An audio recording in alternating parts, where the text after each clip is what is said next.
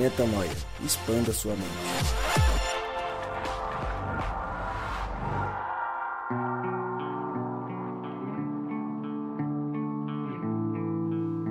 Está no ar mais um podcast Metanoia e chegamos ao podcast Metanoia número 139 e você é muito, mas muito bem-vindo para mais momentos de expansão de mente.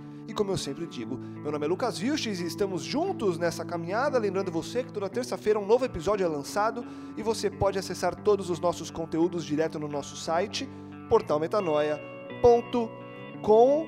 Semana passada, episódio passado, falamos sobre a ceia, amigos reunidos para se alimentar e hoje mais uma vez não estamos nos alimentando dessa vez, mas estamos reunidos em amigos, em família, para falar sobre um filme, sobre um tema legal e sobre mais vida que Deus tem para nos mostrar. Gabriel Zambianco, mais uma vez juntos. Gabriel Zambianco. Fala, beleza? Você tá na paz? Tô bem, graças a Deus. Vou voltar à minha programação normal, vou mandar um abraço. Faz um tempo que eu não mando abraço aí pra É, galera. então você desencanou? É, Tava então. sem contato? Tava, tava, tava. Acho que eu tava meio distante, né? Não sei. Aí, aí ele tava Tô- sem tava um contato, ele esquecido. entrou nos grupos do Facebook aleatórios só pra ter mais amigo pra mandar. Não, é que assim, ó, vou puxando o WhatsApp aqui, ó. Com quem que eu não falo há bastante tempo? Queria mandar É. um abraço pro Darwin, lá da, da Vila Madalena.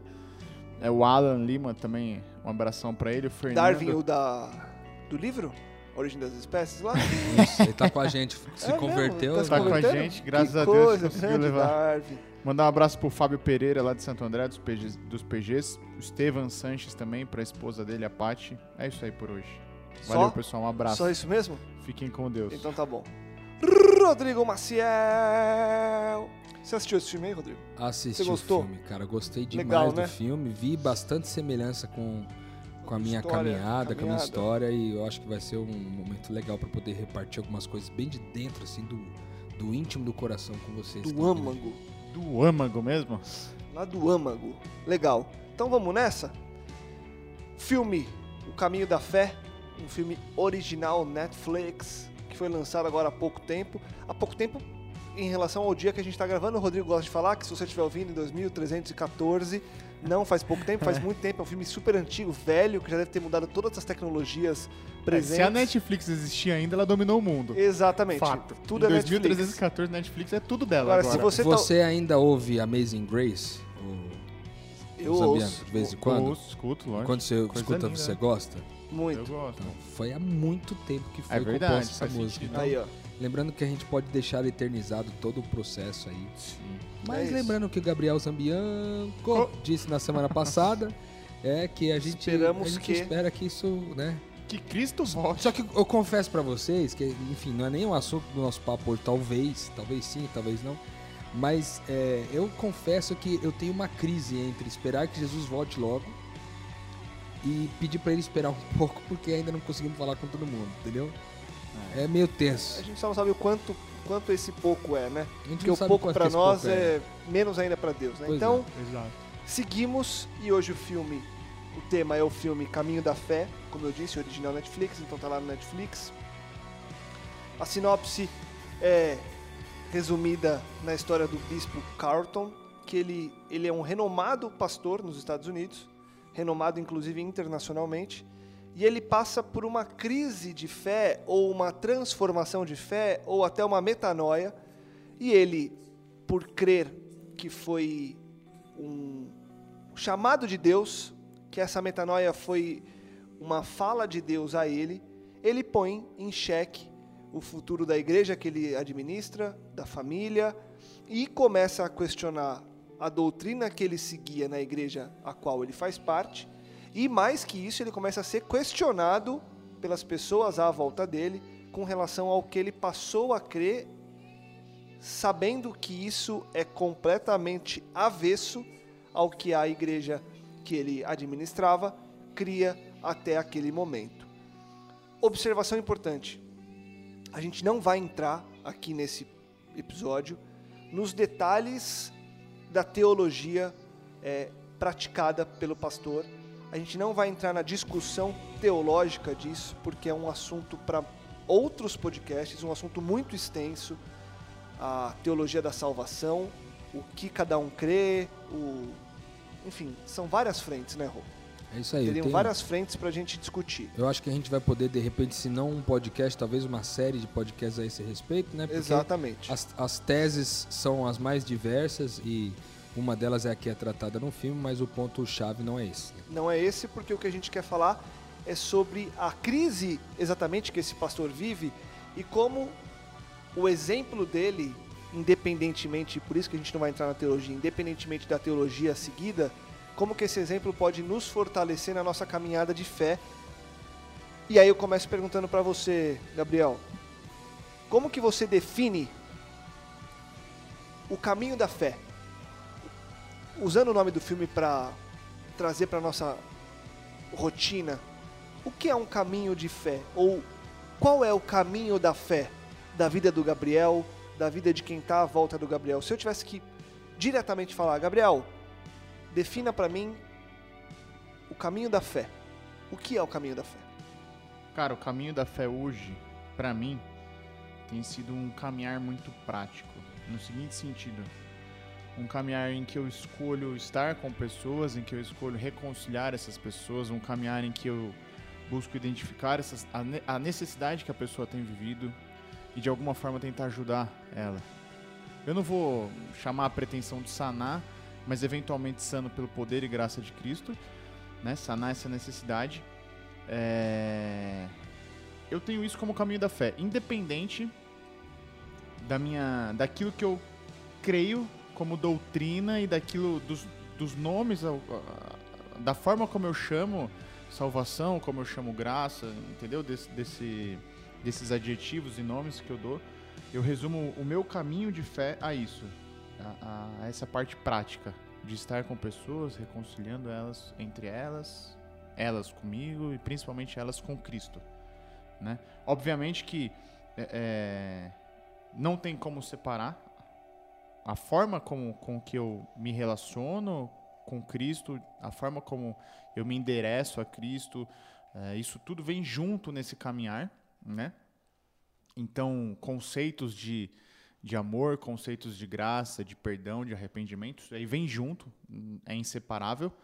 Mas se fosse para resumir, eu resumiria assim de, de uma forma bem prática, entendeu? Sem, sem levantar teologias e doutrinas. E para você, Rô, o que, que é o caminho da fé? Que caminho que a fé nos proporciona? Ou que fé que esse caminho nos proporciona? Eu acho que o caminho da fé, talvez, na proposta que, que o filme coloca, e também alinhado muito com o que eu penso a respeito da fé, tem a ver com o quanto difícil é, é, humanamente, viver um caminho pela fé. Por quê?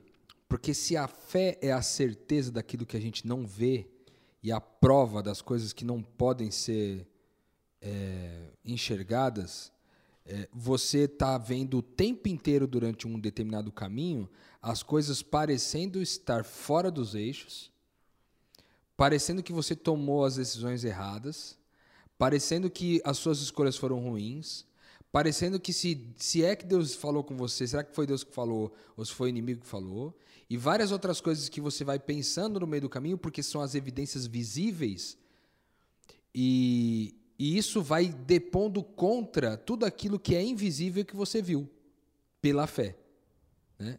Então, caminhar pela fé é sempre difícil, porque é sempre caminhando sem a, a, a demonstração clara das evidências de que o caminho que você está trilhando é o caminho correto. Você não vê isso com os olhos da fé. Você vê, é, você pautar as suas decisões e a qualidade da sua caminhada pelo que você vê acontecer, pelas circunstâncias, pelos fatos que te rodeiam, não é caminhar pela fé.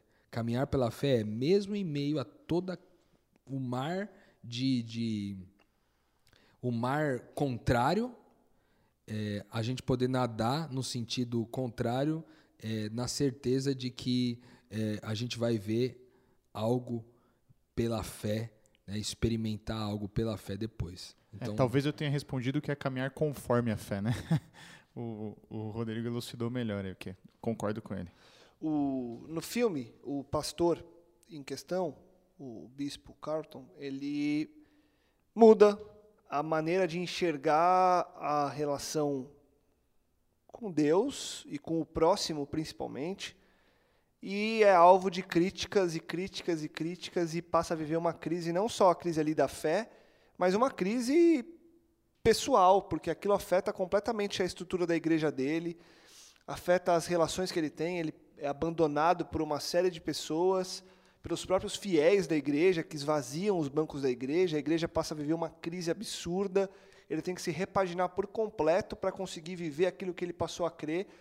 E ele diz, e antes de entrar no, no ponto de vocês, porque vocês acho que viveram algo muito parecido. Minto. Vamos entrar no ponto de vocês que eu acho que é importante. O, o Rô trouxe essa perspectiva do caminhar pela fé, que é caminhar sem enxergar ou enxergando além do que é visível. Vocês, quando conheceram mais profundamente a graça há poucos anos, vocês viveram algo muito parecido com o que esse pastor viveu, tendo em vista o ambiente no qual vocês estavam inseridos, que não entendia da maneira que vocês entendem hoje. E conhecer a graça como vocês conheceram fez vocês trilharem caminhos diferentes aos que a igreja se propunha a trilhar, caminhos esses que inclusive levaram vocês para projetos diferentes, como hoje, onde vocês estão ali na Cia da Vila. É um, na verdade, é um estado que vocês vivem hoje em função de um entendimento prévio de anos atrás que começou a transformar o que vocês enxergavam como fundamental para essa vida de fé, para esse caminho de fé. Como é que é isso? Como é que é viver com essa com esse peso entre aspas de ser criticado o tempo todo, de ser tido como o louco, como é no caso do filme, de ser tido como o cara que é o herege, não, mas você está viajando, não é assim. Não. E você entende que aquilo é o correto. Você passa a entender, e não que, e eu acho que esse é o ponto importante, você até quer mostrar para as pessoas que talvez elas estejam equivocadas, mas não é esse mais o seu intuito. Você, na verdade, quer viver a maneira que você entende ser a correta. Simples assim. Só que você é alvo de crítica, você é alvo de exclusão, você é alvo de uma autoexclusão, inclusive, porque você é tão pressionado que em alguns momentos você passa a questionar se você realmente está indo para o caminho correto. É isso aí. É. Isso é pesado. Isso e é aí vou, eu, eu, contextualizei e volto à pergunta.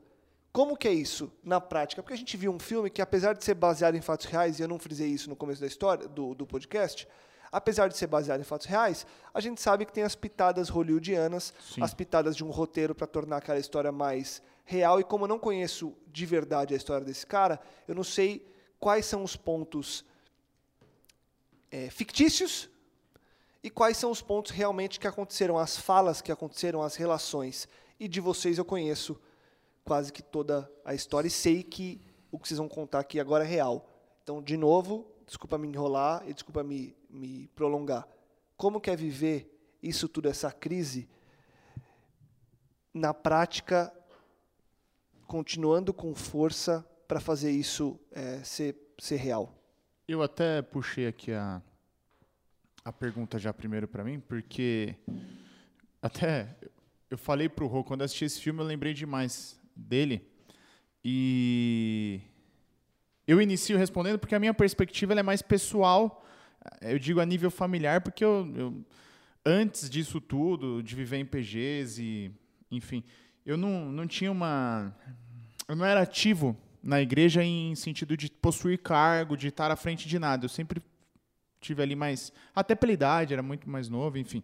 Então eu posso responder assim a nível pessoal o que foi para mim. E acho que você, Rô, vai trazer uma perspectiva pessoal e talvez mais profunda com relação a isso e, e, talvez até mais condizente ao que aconteceu no filme, porque ele era tipo no filme ele era de fato o líder religioso dali, até da, do, do, próprio movimento inteiro, não só da igreja dele, ele era ele era bem visto no movimento inteiro. Então você vai ter uma profundidade muito maior com relação a isso.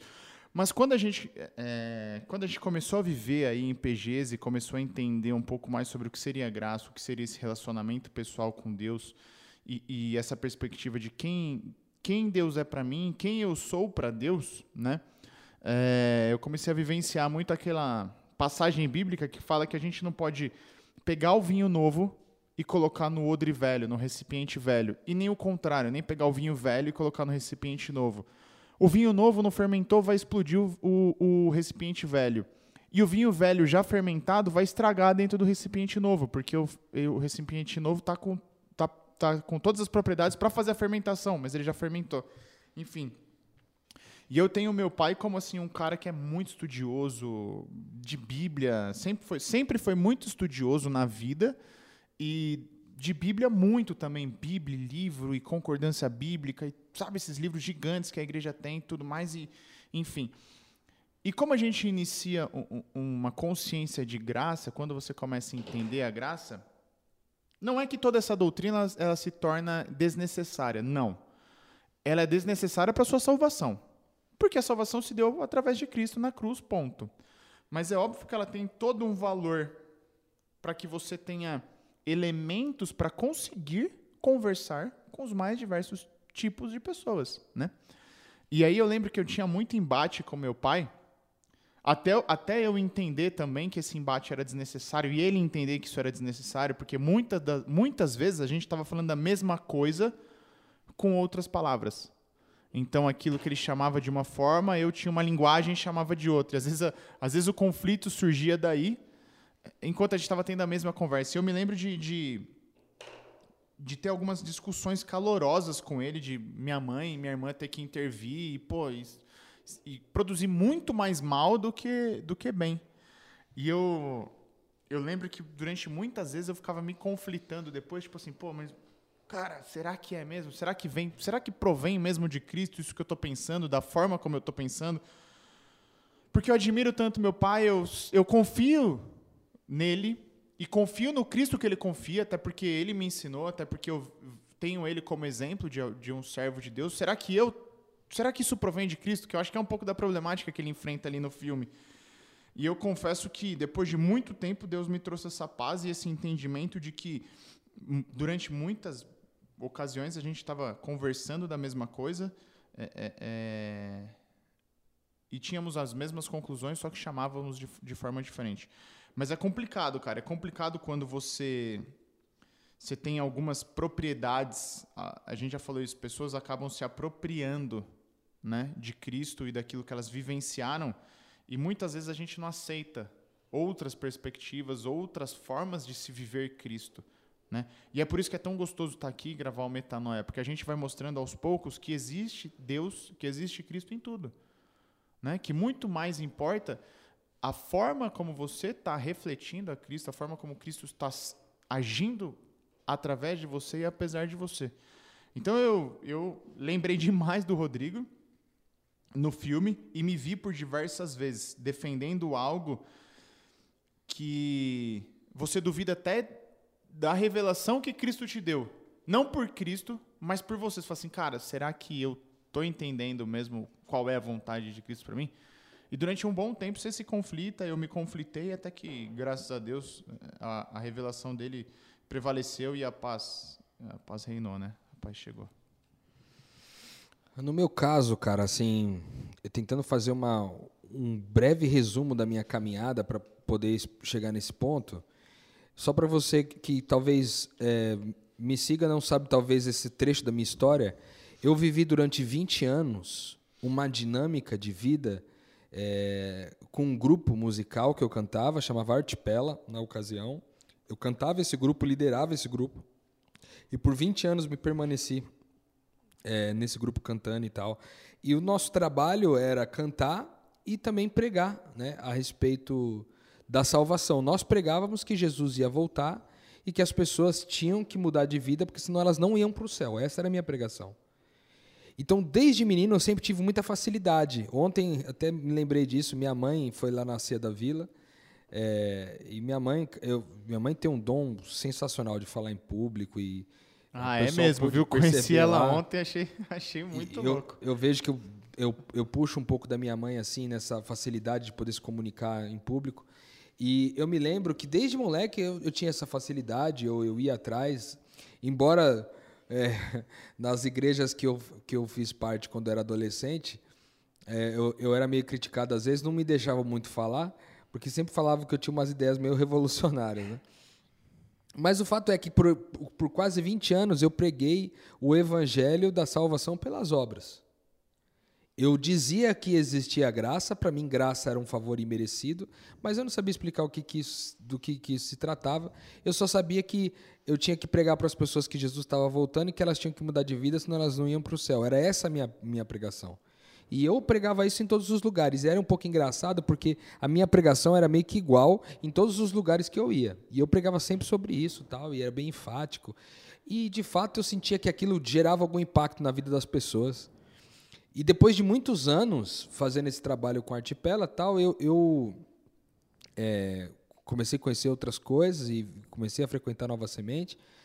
Ah, e aí fui levado por um grupo é, na casa do pastor Felipe Tonassi. A gente, você já contou, a gente já contou um pouco dessa história para vocês no passado. Mas eu quero é, ressaltar aqui uma, um momento em que, que foi o um momento que a graça, a, o entendimento da graça caiu para mim, que foi um dia que eu estava na casa de um dos, um dos membros do PG e o pastor Tonassi estava falando a respeito da graça e, cara, aquilo mexeu comigo monstruosamente. Naquele dia eu tive a sensação completa de que minhas, as escamas dos meus olhos tinham caído e eu tinha entendido uma coisa porque Deus tinha falado diretamente comigo, cara. Eu já tinha vivido muitas coisas com Deus, assim, muitas experiências espetaculares. Eu não tinha dúvidas da existência de Deus, eu não tinha dúvidas de que Deus gostava de mim, mas eu tinha muita dúvida de que eu não seria salvo. Eu ainda tinha muita dúvida disso. Porque a real era que eu vivia 20 anos pregando o evangelho na rua, mas eu tinha uma vida de pecado, cara. Eu tinha meu problema com pornografia, que eu já expliquei para vocês aqui, eu tinha problema com honestidade, eu era especialista em mentir, eu era um bom mentiroso. É, se aqui essa, esse tipo de palavra existe, ou se é até um. Eu não sei como é que é a figura de linguagem que diz isso, se é uma, um para, não é paradoxo a palavra, mas se é uma. É, quando é uma incoerência muito grande de duas coisas que você diz na mesma frase. Fugiu o nome da figura de linguagem agora. Não sei se é um ah, cacófato, uma coisa assim. Não, eu não, não lembro o nome. Mas enfim. Segue. Eu, o, é, segue porque, enfim, eu não sou esse especialista do português e não vou saber dizer a palavra. Ah, o fato é que é, eu, eu, quando, quando essa ficha caiu para mim, é, eu tive a convicção de que Deus tinha falado comigo, cara. Convicção assim profunda. E eu me, eu, eu me vejo muito no filme por causa disso, porque o cara, ele, Deus fala com ele em um determinado momento. E a real, sabe o que, que acontece? Que quando Deus fala com a gente, cara, o nosso coração simplesmente obedece, tá ligado? Assim como quando Jesus está na tempestade no barco e ele manda a tempestade acalmar e a, e a tempestade imediatamente acalma, o nosso coração, como um bebê, como uma criança, quando recebe uma palavra de Deus, diretamente de Deus, ele simplesmente obedece, porque o nosso coração não pode ficar intacto diante daquele que disse: haja luz e houve luz, meu. Então, quando ele fala, graça é isso, cara, nosso coração simplesmente obedece, entendeu? Então, se talvez você não tenha entendido a graça ainda, é porque talvez Deus não tenha utilizado em algum momento alguma ferramenta que vai chegar no teu coração e dizer para você, cara, graça é isso. Porque o dia que ele falar graça é isso, cara, não, você vai debruçar porque o nosso coração obedece como obedece a tempestade diante da ordem de Jesus, sabe? E aí entra um ponto importante, que eu acho que é um ponto legal para a gente aprofundar. Como saber que a voz é de Deus? Há esse questionamento no filme. Boa. Como você falou, a gente ouve e obedece como uma criança o faz quando ouve um pai, por exemplo. Mas na nossa caminhada, como saber que o que eu estou ouvindo é de Deus e vou seguir então aquilo? A gente fala muito em orar para Deus para tomar decisões, né? Mudo de emprego, não mudo? Compro, não é. compro? Vou para lá, vou para cá? Vou para essa comunidade, vou para aquela? Assumo esse projeto? Enfim, as decisões, quando a gente está alinhado com Deus, a gente busca conversar, ou pelo menos tentar conversar com Ele o tempo todo. E muitas vezes a gente enxerga respostas ou ouve respostas e não sabe se foi de Deus. Eu já, eu já passei ou por se é isso. é que a gente quer, né? As respostas que a gente quer. Então, como que a gente identifica? Vocês têm alguma, enfim, não sei se é dica, mas de que forma que vocês têm buscado identificar a voz de Deus nas respostas que vocês ouvem ou nas revelações que aparecem para vocês, como um, numa reunião como essa, que você fala: Uau, era isso, e você entendeu que era Deus, ou no filme que o cara ouviu do dia para a noite, vendo lá uma notícia X, e falou: É isso que Deus quer que eu, que eu comece a pregar a partir de agora? Cara, para mim, com relação à revelação teológica, entendimento de graça e tudo mais, para mim as coisas foram ficando mais claras quando elas foram reconciliando mais. Quando eu me senti mais reconciliado, quando eu vi frutos de reconciliação em outras pessoas, e quando eu comecei a, a entender que esse movimento é, que a gente chama aqui de PGs estava acontecendo em diversos lugares do mundo, com diversas pessoas, com diversos focos, né? É, então, assim, eu comecei a ouvir histórias de pessoas que estavam no Canadá e esse tipo de movimento estava acontecendo, pessoas que estavam é, em outros lugares do mundo, Europa, e não só através de mim, mas outras pessoas vinham contar, entendeu? E de outros ministérios também. Então, isso foi me trazendo uma, uma bela tranquilidade, porque eu acho que é, quando a gente trata quando a gente está tratando de vontade de Deus, eu acho que ela não, nunca vai ser restritiva egoísta, entendeu? Eu acho que uma revelação de Deus, ela nunca vem só para você. Deus nunca revela uma profecia, Deus nunca revela uma vontade dele só para você. Mas em quanto tempo você descobre que ela é só para você ou não? Pegando o exemplo do filme, o cara passa por algo que aparentemente foi só para ele.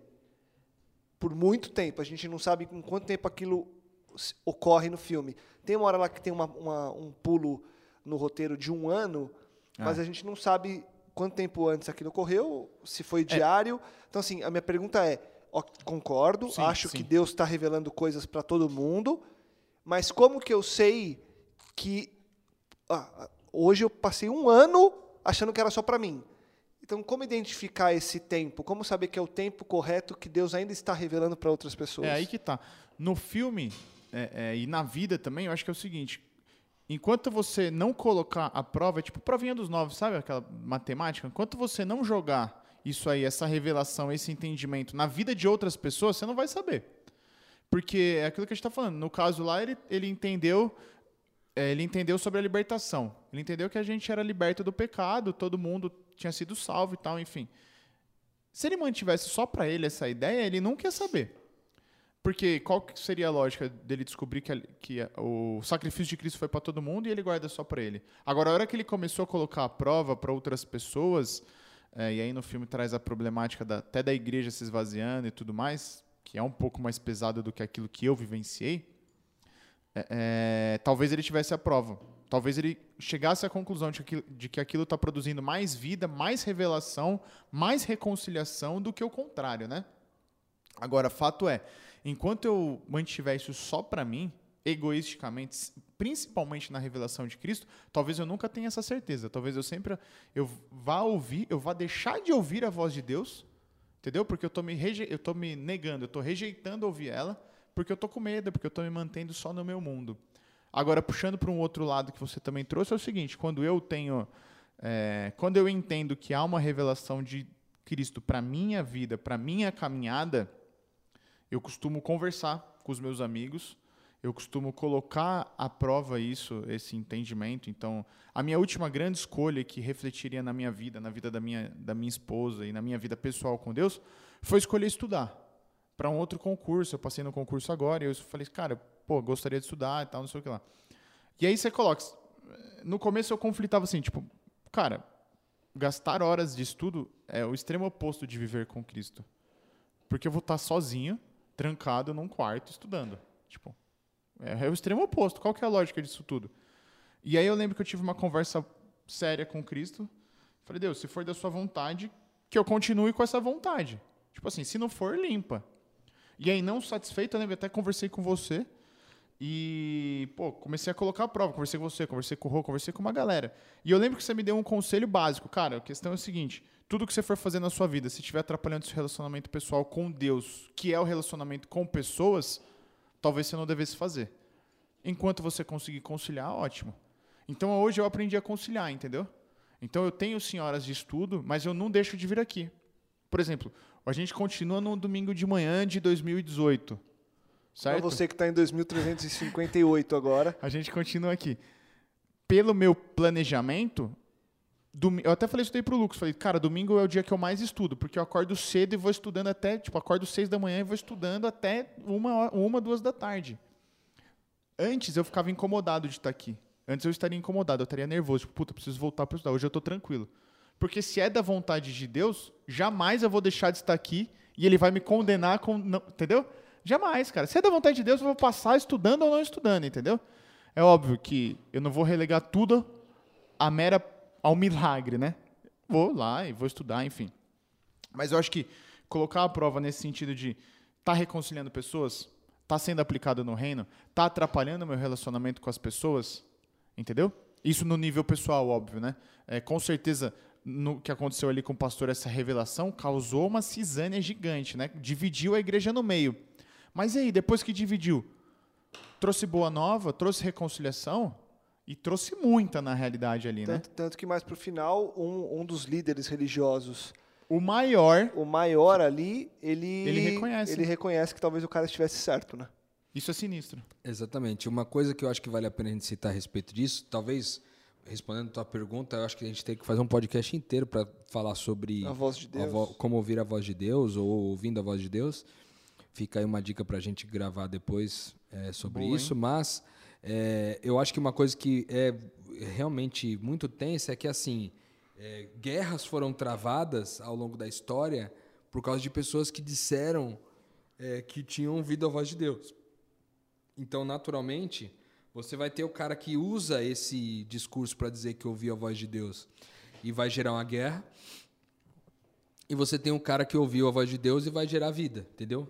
Eu acho que a grande evidência eh, são os frutos. Pelos frutos você vai conhecer, né? O que se, se foi Deus que falou com o cara ou se não. Se foi Deus que falou comigo ou não. Ou seja, a, a minha, o que Deus falou para mim gerou morte ou gerou vida? Essa é a pergunta. Vai gerar morte ou vai gerar vida a partir do momento que eu Vai colocar isso em prática, né? Morte. Se for a morte do meu eu, perfeito, É, certo? mo- morte de gente, eu digo, né? Isso, morte de exatamente. pessoas, né? À nossa volta. É, ou gerou, gerou vida, né? Que também vai requerer uma análise de equilíbrio, porque a hora você está falando a mesma mensagem, pessoas vão morrer e pessoas vão viver com a mesma mensagem.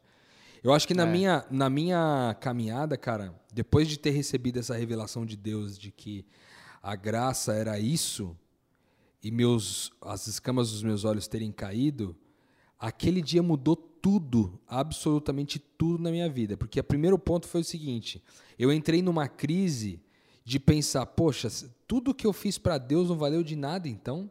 Essa é a primeira pergunta. A segunda era, mas assim é, parece fácil demais. Esse era o segundo ponto. E o terceiro era, cara, eu passei 20 anos pregando errado para pessoas no Brasil inteiro, cara. Como é que eu desfaço isso? Tipo assim, para mim era eram as três crises principais. Só que em meio a essas três crises veio também uma convicção monstra. Uma convicção de que da mesma forma que eu estava se sentindo liberto daque- da, com aquela intensidade naquele dia, eu não podia guardar isso para mim mesmo, cara. Eu tinha que pregar isso para para sempre. E cara, desse dia que eu me lembro foi começo de 2013. Nós estamos aqui em 2018 hoje. Começo de 2013, daquele dia eu tomei a decisão que isso seria a coisa mais importante da minha vida, custasse o que custasse. Aquilo seria a coisa mais importante da minha vida, cara. E de fato foi. Eu passei por muitos grupos, preguei em muitos lugares, fui extremamente criticado por pastores, por líderes religiosos em diversos lugares. Me vi na situação como ele de olhar para minha situação familiar e ver situações que parece que não tinham conserto, que parece que pessoas ali iriam para o inferno e poder olhar e falar, questionar Deus e dizer Deus, é, isso não faz muito sentido. E depois quando a graça chegou para mim, eu falei, cara, isso faz faz sentido agora eu poder olhar para essas pessoas e saber que a salvação delas é a maior intenção de Deus para elas e não o contrário. Mas eu me lembro de muitos PGs que eu estava reunido com pessoas com pensamentos diversos, pessoas que é, que não compreenderam a mensagem, pessoas que me criticaram como sendo herege. É, naturalmente eu perdi desde aquela época muitos dos dos privilégios religiosos que eu tinha de ser chamado para pregar nos lugares, porque na época da Artipela eu, cara, eu era chamado para pregar num monte de lugar, porque eu, eu chegava para dar burdoada mesmo, para falar que se o cara não, não largasse a balada, ele ia pro inferno mesmo, velho. Era isso que, que eu pregava, entendeu? E que Cristo não entrava lá. E que Cristo não entrava na balada, e que se Jesus voltasse, ele tivesse lá, ele ia pro inferno. E cara, a real é que quem não, você que me conhece, me acompanha há algum tempo, sabe disso, mas talvez você que esteja ouvindo a gente pela primeira vez, talvez não saiba. É, eu sou, eu tenho uma, uma história, né, com a Igreja Adventista.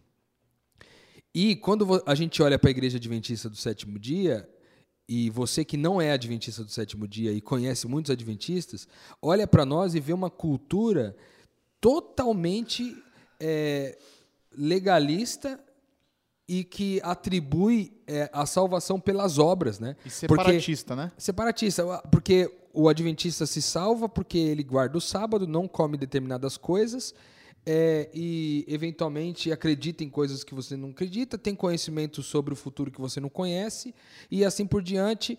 E, e por causa disso ele se sentiria talvez alguém salvo melhor do que você que não é adventista.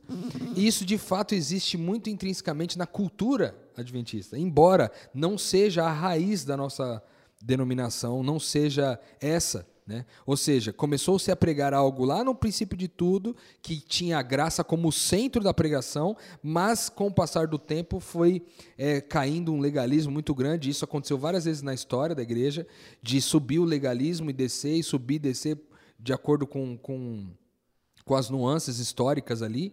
E o fato é que é, eu cresci dentro de um contexto, e eu ainda vivo dentro desse contexto, onde é, é, as pessoas ainda creem que não estão salvas. E quando você vai para uma igreja que você nunca esteve e pergunta quem aqui está salvo e pede para as pessoas levantarem a mão, um número muito pequeno de pessoas levanta a mão dizendo que estão salvas. Ou seja, frequentam um templo religioso, frequentam um serviço religioso, estão na igreja todos os sábados, mas não conseguem confirmar, não conseguem estar seguros da sua salvação, porque em algum momento foi ensinado para elas que se elas ainda cometem pecados, se elas ainda fazem alguma coisa de errado, elas não estão salvas. Isso para mim, cara, foi um desafio sempre.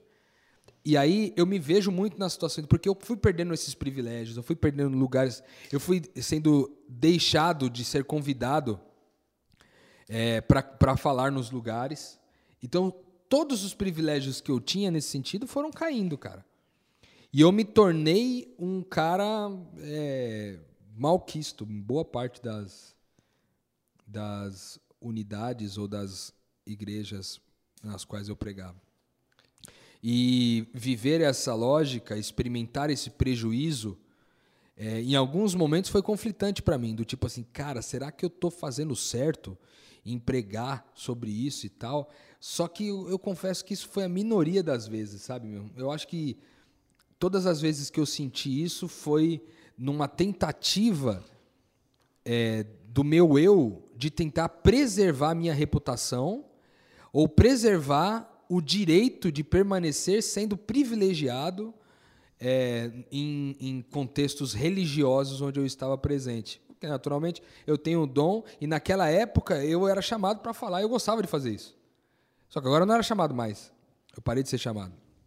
Hoje. Até porque quando você está na lógica de fazer algo por Cristo e não deixar que ele faça, cara, estar lá na frente falando é a consecução, é a conclusão de tudo isso. Exatamente. É o ápice de tudo isso, né? Exato. E, e, e aí, cara, ao longo. Eu estive recentemente, por exemplo, numa cidade de Minas Gerais, fazendo um, um, uma, fazendo um encontro com, com uma juventude lá e falei sobre graça. É, eu ainda prego sobre isso em muitos lugares. Toda vez que sou chamado para falar, eu, eu, busco ir né, aos lugares para falar. Mas todos os lugares eu sofro perseguição, cara.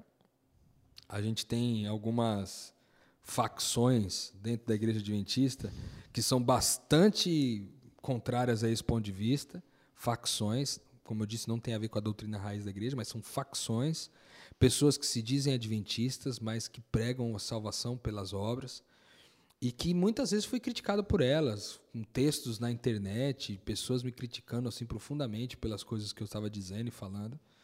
Mas é, eu confesso que esse período de, de conflito passou, sabe? Passou. Eu passei um ano ou dois ali sofrendo muita perseguição por pregar o que prego. E agora eu ainda continuo sendo perseguido, mas a forma como eu vejo isso é diferente, entendeu? Eu continuo sendo perseguido por isso, mas eu vejo isso de uma forma assim, cara, eu já, vi tanto fruto desse trabalho acontecer, né? De eu estar tá podendo estar tá sentado com duas pessoas aqui que caminharam comigo, com pessoas numa comunidade que caminharam comigo, com pessoas que eu tive o privilégio de discipular e ser discipulado por elas. É, é, no Brasil, né, em São Paulo, no Brasil e no mundo, e ver que muitas pessoas foram libertas a partir desse processo. Então, o fruto disso me dá convicção de que a gente está no caminho certo, né? Além das compreensões teológicas, isso vai para a prática da vida. E eu acho que isso que o Metanoia tem se proposto a fazer desde que a gente começou o nosso trabalho. Né? Como tornar prático e, e, e, e digerível esse conteúdo que até então parecia estar só na mão de poucas pessoas treinadas nas academias de teologia por Brasil afora. A gente tem a, hoje o privilégio e a alegria de encontrar pessoas em todo o Brasil, nos lugares onde a gente viaja, nos lugares onde a gente está, pessoas que escutam metanoia, pessoas que por causa do metanoia também escutam outros podcasts, escutam e consomem outros materiais e que deram liberdade para essas pessoas agora é, serem livres para pensar. Né? E não depender de alguém que pensasse teologia por elas. Porque teologia de verdade se faz com a vida, meu. A explicação. Teologia significa a ciência de quem Deus é, né? A ciência de quem Deus é, a ciência de Deus, a, a explicação de Deus está na nossa vida prática. O cara que, o cara que é um, um gari, que está ali coletando lixo, ele, ele experimenta Deus na sua, no seu trabalho.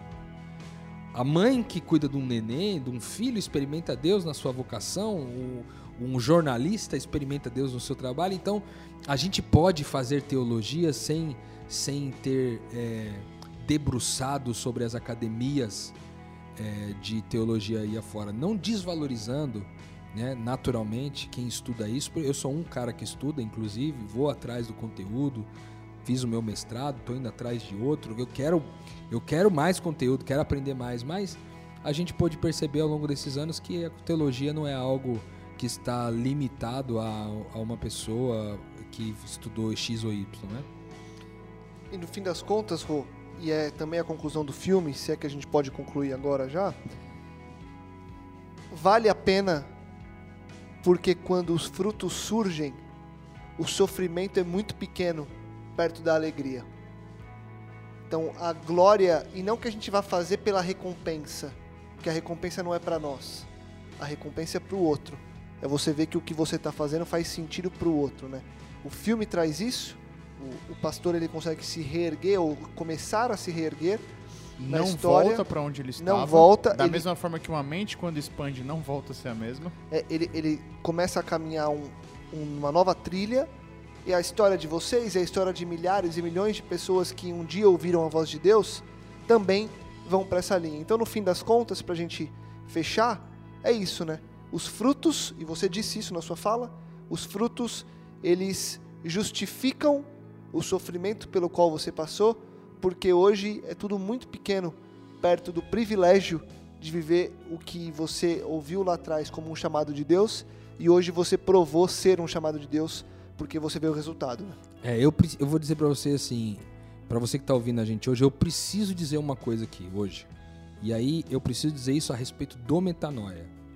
Quando nós começamos esse trabalho do metanoia lá atrás, com o intuito de é, fortalecer os pequenos grupos que tinham aqui na Nova Semente, no movimento aqui em São Paulo, é, quando a gente começou e a gente começou a falar sobre algumas coisas, a gente, a gente começou a ser criticado em algumas pontas, etc é, a gente acreditava que o nosso trabalho seria interrompido em algum momento. A gente ainda acredita que o nosso trabalho pode ser interrompido em algum momento. Eu ainda acredito nisso, pode ser interrompido do ponto de vista administrativo, de uma decisão administrativa ou de algo do tipo, não por nossa própria conta, porque nós adoramos fazer isso aqui, a gente ama fazer isso aqui, compartilhar com vocês o que a gente tem aprendido do Reino de Deus.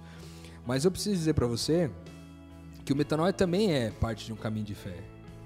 Parte de um caminho de quem se propõe a colocar a boca no trambone e falar sobre coisas que a igreja muitas vezes não queria que a gente falasse. Meu. Que a, a, administração da igreja muitas vezes não queria que a gente falasse. Quando eu estou falando da administração da igreja, eu não estou falando da igreja adventista somente, eu falo qualquer igreja, qualquer instituição, em qualquer lugar. Porque nós não, aqui a gente não tenta, a gente, a gente não é, tenta não, não é, monopolizar a questão da denominação como sendo. Até porque a gente não crê nisso. A gente crê que há filhos de Deus espalhados em todos os lugares. Mas eu preciso dizer para você que nós também ainda passamos por isso aqui. Né? Nós ainda sofremos com a, a perseguição. E eu quero agradecer de verdade a todo mundo, cara.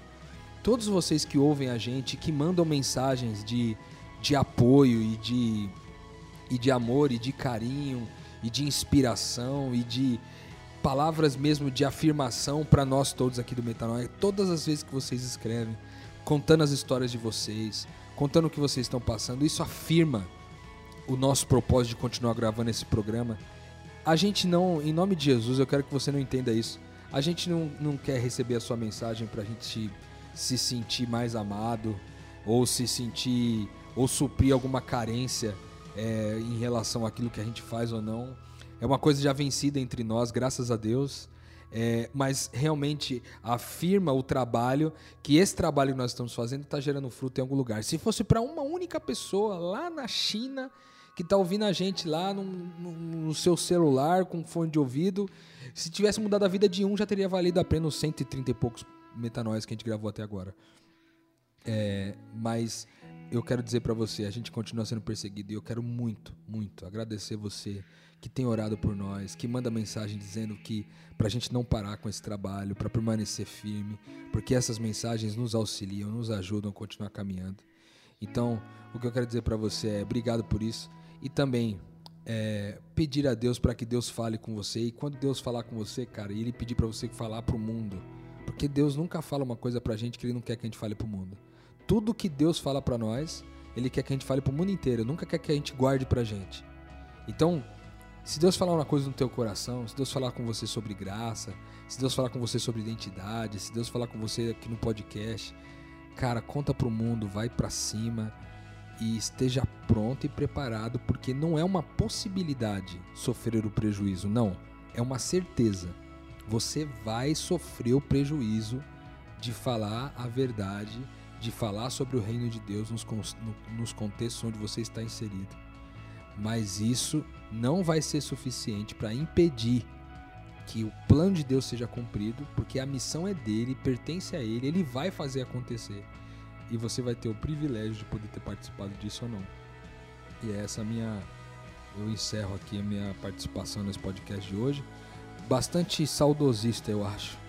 Me lembrando um pouco das as dificuldades que eu passei, que eu vivi para pregar o Evangelho, mas também cheio e repleto de alegria é, por tantas coisas positivas que aconteceram nesse período, inclusive por você que está ouvindo a gente agora, que também é parte disso daí. Boa. Gabriel, é, é isso? isso? então, né? Alegria pelo que passou, sempre. certeza de que vai vir de novo, sempre, mas sempre caminhando para cima. Assim.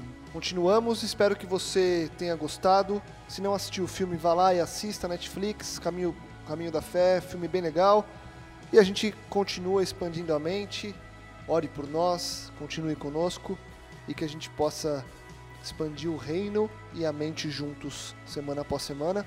Aquele convite de todo final de episódio, compartilhe, divulgue e ajude que mais pessoas possam expandir a mente.